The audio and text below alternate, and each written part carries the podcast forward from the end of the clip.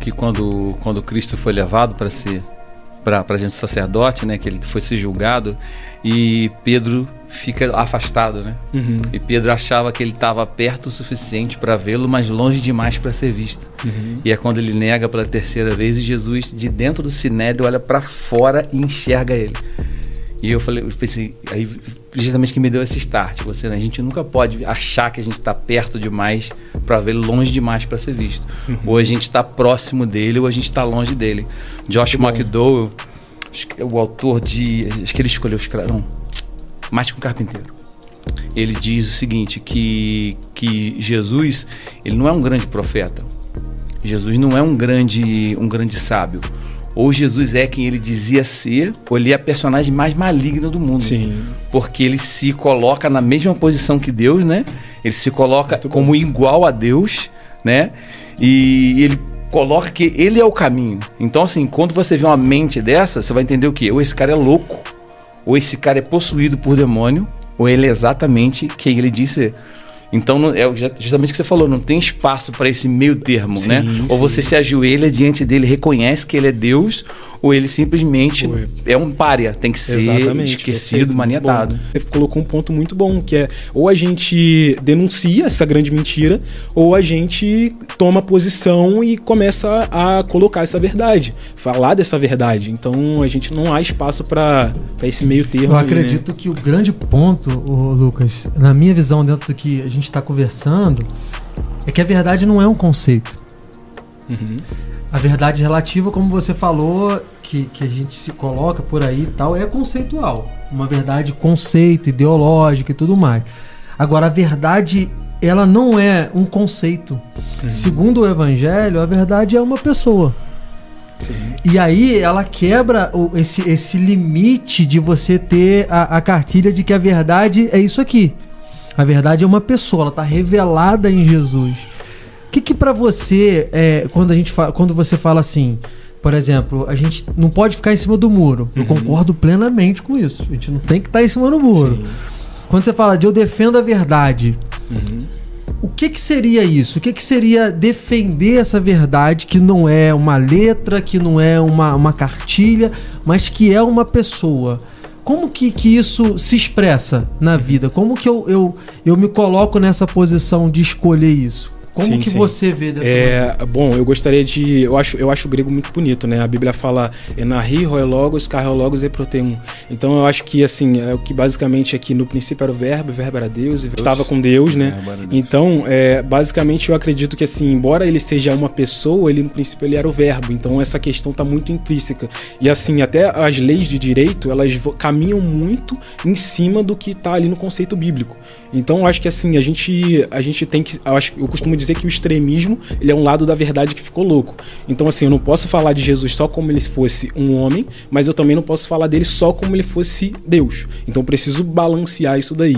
E é nessa questão aí, eu costumo dizer que, assim, que a verdade no conceito e a verdade pessoa. A verdade no sentido de que, cara, é, mesmo que isso pareça, você pode acreditar, tem o tota- você tem total de liberdade para isso, assim como eu acho que eu devo ter minha total liberdade para me expressar, mas eu acho que só existe um caminho.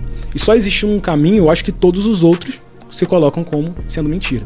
Então, para isso, nesse sentido, eu creio que assim, eu preciso mostrar Jesus como pessoa, sendo o caminho, aquele que veio, morreu, é, como está escrito em João 3,16, e preciso também mostrar para as pessoas de uma forma. é, em letras, sabe? Digamos assim, de uma forma que ela consiga didaticamente. Eu até costumo, estava até conversando isso com meu amigo teo- é, teólogo. Falei, cara, perfeito é a verdade que tem. É, perfeita é a verdade que tem lógica. Agora, aí entra uma questão. Você vai falar, tem como entender Deus em tudo? Não, não tem como entender Deus em tu- em tudo, porque ele não cabe dentro do nosso escopo mental. Por quê? Se um homem ele entende Deus em tudo, ele se torna Deus. Ele pode ser considerado um Deus. Agora, a fé não pode ser cega ao ponto de você não ter clareza dos porquês. Porque senão ele não teria deixado a Bíblia. Então, pra mim, eu tenho que. Eu me coloco na posição de, de me colocar diante dessa verdade, mostrando Jesus como sendo o caminho, a verdade e a vida, aquele que morreu para que a gente pudesse ter vida eterna com ele, com Deus, pudesse nos religar. Mas eu também preciso ser didático ao ponto daquelas pessoas que questionam sinceramente. Do tipo, cara, eu não entendi isso daqui. Eu queria entender isso de acordo com como você me explica isso biblicamente? Como que você me explica é, tal coisa que acontece no mundo, que é normal pra, para o mundo, dentro da Bíblia. E aí eu preciso entrar nessa questão didática e mostrar para a pessoa que dentro da Bíblia aquilo é errado, o porquê é errado e como aquilo se. É, o contexto daquilo. Então acho que assim, eu preciso mostrar esses dois lados, essa verdade dos dois lados, porque existem pessoas que de fato elas estão com uma pergunta sincera dentro do coração delas. Como, por exemplo, uma pessoa me fez uma pergunta agora sobre. Eu tava vindo para cá é, sobre a dor. É, cara, eu não compreendo essa questão da dor, porque, cara, as pessoas, é, algumas pessoas tão felizes, outras estão com uma dor imensa. E, cara, tem coisas que, assim, a gente infelizmente, exatamente a gente não explica. Porque é o exemplo de Jó. A gente vai para a história de Jó. Jó, ele era um servo perfeito. Agora, o que, que a gente precisa voltar? Voltar lá na raiz, voltar lá na Gênese e lembrar que quando Adão e Eva comeu do fruto do pecado, eles deram autoridade, eles deram legalidade. Então tem coisas que, embora elas sejam é, imorais, elas são legais. Isso até na área, entrando aqui, pedindo licença poética aqui na área do direito, para quem é da área do direito sabe que existem, existem coisas que são imorais, mas que são legais. Então o que, a gente precisa entender? Quando Satanás ele vai ali, ele está revogando algo que era dele por direito. Ó, ele estava passeando. E se a gente for voltar entrar lá na Bíblia, a, a Bíblia refere-se aos reis que eles passeavam para ver se tinha alguém que se opunha ao governo. Então, Davi estava fazendo isso quando ele encontra com Batseba, não encontra com Batseba, hein? Ó, Davi ele fez fazia isso, passeava. Aí é, Deus ele passeava perante o jardim, então ele estava ali passeando e aí ele fala assim, ele vai até Deus e ele fala, olha, é, passei lá, passei, não tem ninguém que se opõe. E aí Deus fala, não, não, você não viu meu servo Jó. E aí era como que, como se o Satanás ele estivesse trocando ali uma ideia e falando: olha, Satanás ele é, tem, não tem ninguém ali, e aí Deus falou que tinha. Ele falou: ah, mas isso daí é comprado, você dá tudo para eles. Ele tem isso, tem aquilo, tem aquilo. Aí Deus fala que podia tocar em tudo, só que não, não tocou nele. E aí a questão: Jó passou por um grande sofrimento. Jó chegou a questionar Deus, e aí que eu já quebro um paradigma aí: que você não pode perguntar para Deus, você não pode questionar Deus. Cara, se fosse assim, a gente seria antibíblico, porque Jesus na cruz falou.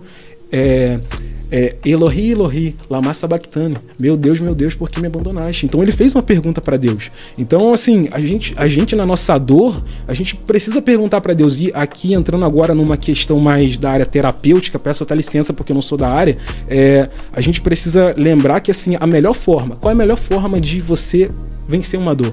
É você aceitar essa dor e você ser sincero, você questionar, você se abrir, sabe?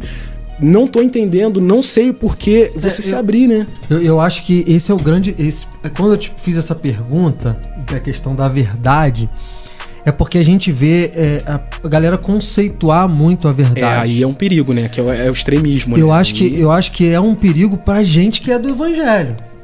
Porque essa verdade que se apresenta para uhum. nós, Jesus, falando, eu sou a verdade, eu, uma pessoa, eu tô aqui, eu sou a verdade, ela só é é, só tem como ser vivida exper experimentalmente. Eu experimentando, eu vivendo, eu conhecendo de uma maneira experiencial, de ter experiência com esse Jesus. Eu acredito dessa maneira. E eu entendi a sua resposta. Ainda uhum. mais você botou as palavras muito bonitas, mas eu entendi a sua resposta uma maneira mais isso, simples. A verdade Jesus e a verdade informação. Sim. Que ela precisa. Sim, Como sim. virão se não há quem pregue? Então você precisa ter a informação justamente com o propósito certo. Não é para falar eu tenho informação, mas eu tenho informação é, é. para comunicar o é Cristo que é a verdade para as outras pessoas. Quer comais, quer bebais, façamos para a glória de Deus. Para a glória de e quanto a questionar, o próprio Deus permite que Jó questione. Né? Exatamente. Ouve toda a queixa dele. Exatamente. É, e, e, isso é uma coisa muito bacana, né? Porque eu acho que quando a verdade ela é conceitual e, e começa a se tornar dogmas, uhum. entenda, é, ideias, é, tradições humanas, e aí você vai ver Paulo brigando com isso no Novo Testamento. Você vai ver Paulo questionando os Gálatas, falando, cara, vocês estão retrocedendo a preceitos humanos e tal. Uhum. E eu vejo que quando isso se torna assim, aí que entra o problema. Porque as pessoas elas começam a mascarar o sentimento delas.